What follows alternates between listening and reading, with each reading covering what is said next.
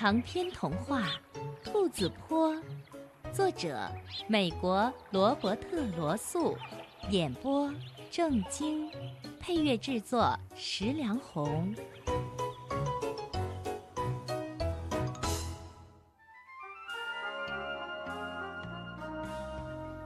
到处都是嘎吱嘎吱的咀嚼声，那家人静静地坐着。男人的烟斗一闪一灭，女士轻轻地抚摸着老猫茂顿的下颚，红鹿舔食着它的盐膏，唇边满是口水。他喝了口池水，仰起头，大声地嘶叫。威利把皮带松开了一两个孔以后，才停了下来。他那毛茸茸的肚子好像一下子惊人的鼓了起来。红鹿开始迈着威严的慢步，绕着菜园走。它的母鹿和小鹿跟在身后，其他的动物也乖乖地排成队伍。飞尾和灰狐狸肩并肩，波奇和阿纳达斯叔公一起，小乔奇走在老爹老妈中间，双臂搂着他们的脖子。雉鸡和他太太装模作样，摇摇摆摆，羽毛在月光的照射下闪着金铜色。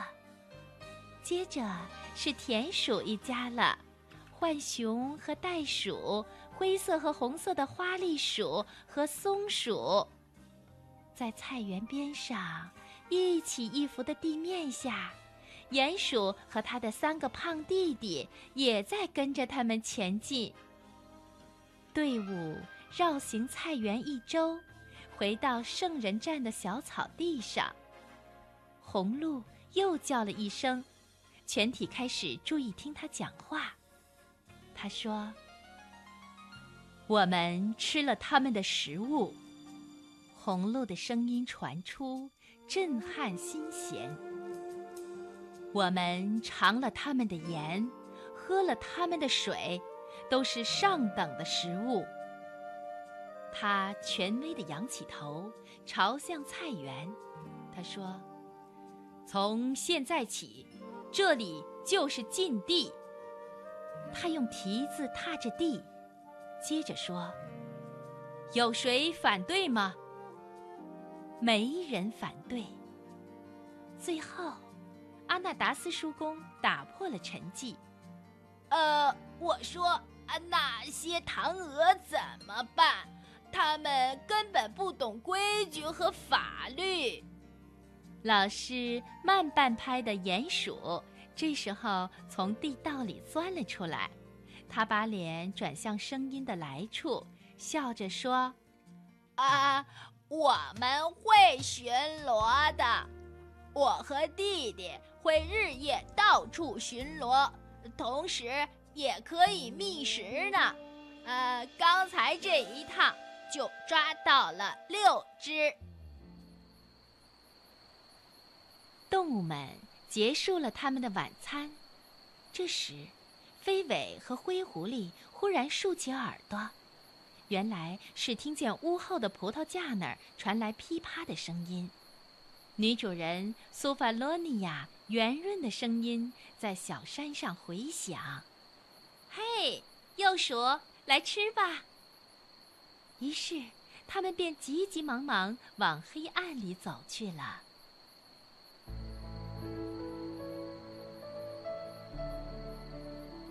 月亮已经落到松林后面，这餐盛宴也已经收拾干净。小动物们吃得饱饱的，走下山去。他们带着睡意。互相说再见，各自回家。老妈两只手上还各拿了一个菜篮子，她开心地说：“明天有莴苣豆瓣汤啦！从现在开始，天天都有。”阿纳达斯叔公清清喉咙，他说：“啊，如果客房没人住。”我倒想回去再住一段时间。呃，波奇人很好，不过他的洞太潮湿了。他有点困倦地说：“嗯，太潮湿了，还有他煮的菜呀，那可真是的。”老妈听了笑了，她说：“当然好啦，阿纳达斯叔叔，您的房间还和以前一样。”我每天都打扫的。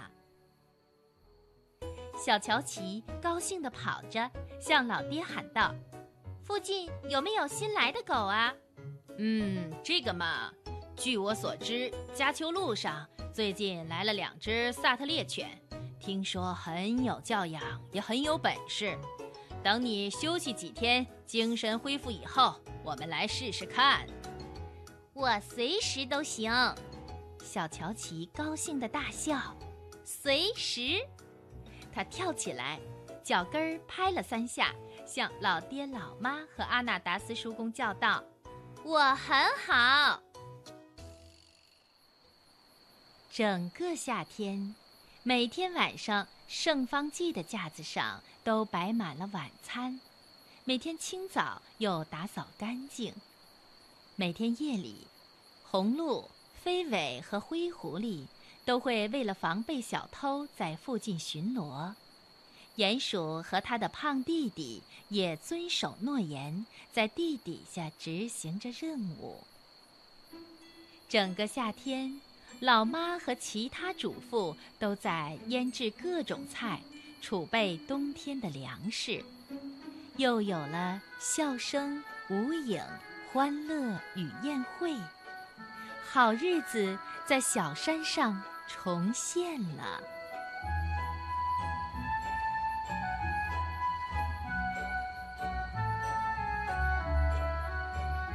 提姆马克克拉斯大惑不解地浏览着这片丰收的菜园，他提高嗓门说：“路易，我真不懂，新来的这家人菜园不围篱笆，不用鼠夹，不放毒饵。”什么都没有，却没有动物来碰过这些蔬菜，一个脚印儿都没有，连唐鹅都不见了。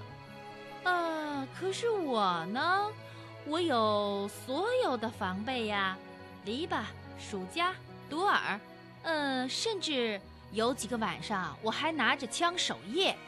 你猜怎么着？胡萝卜全不见了，甜菜也丢了一半儿，卷心菜被咬了。番茄被踩得稀烂，草地被鼹鼠糟蹋得一塌糊涂。十字路口的胖男人还养了狗，但是他连一颗玉米也没留下。全部的莴苣、大半的无精都报销了。唉，我真不明白，一定是因为运气的缘故吧？路易回答说：“嗯，可能，可能是这样，也可能。”还有什么别的因素吧？